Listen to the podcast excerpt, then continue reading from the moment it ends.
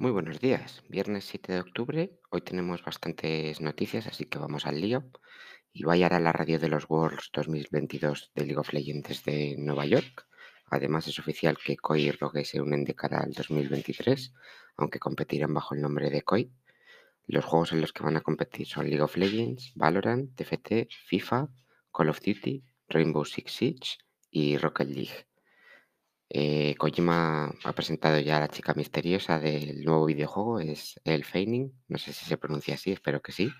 La podéis conocer de películas como Maléfica o The Neon Demon. Valve anuncia que Steam Deck ya se puede comprar sin reserva. Blizzard lanza hoy un parche para eliminar la verificación por SMS en Overwatch 2 si ya jugaste el primero. Y el modo Boss Rush de Dead Cells ya está disponible en la versión de PC de forma gratuita. Además de eso, tenemos un par de trailers bastante interesantes hoy. El del lanzamiento de Need for Speed Unbound, que se lanzará el 2 de diciembre de, este mismo año para consolas de nueva generación y PC. Y el de la película de Super Mario Bros., que tiene un lanzamiento previsto para el 7 de abril de 2023. En videojuegos que se lanzan hoy tenemos en Game Pass Medieval Dynasty y The Walking Dead Season 1 y 2 de Telltale.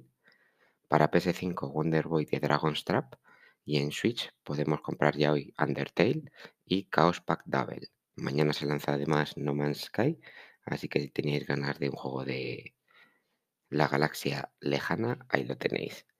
Y eso es todo por hoy. Gracias por escuchar el podcast. Pasad un feliz viernes y un gran fin de semana.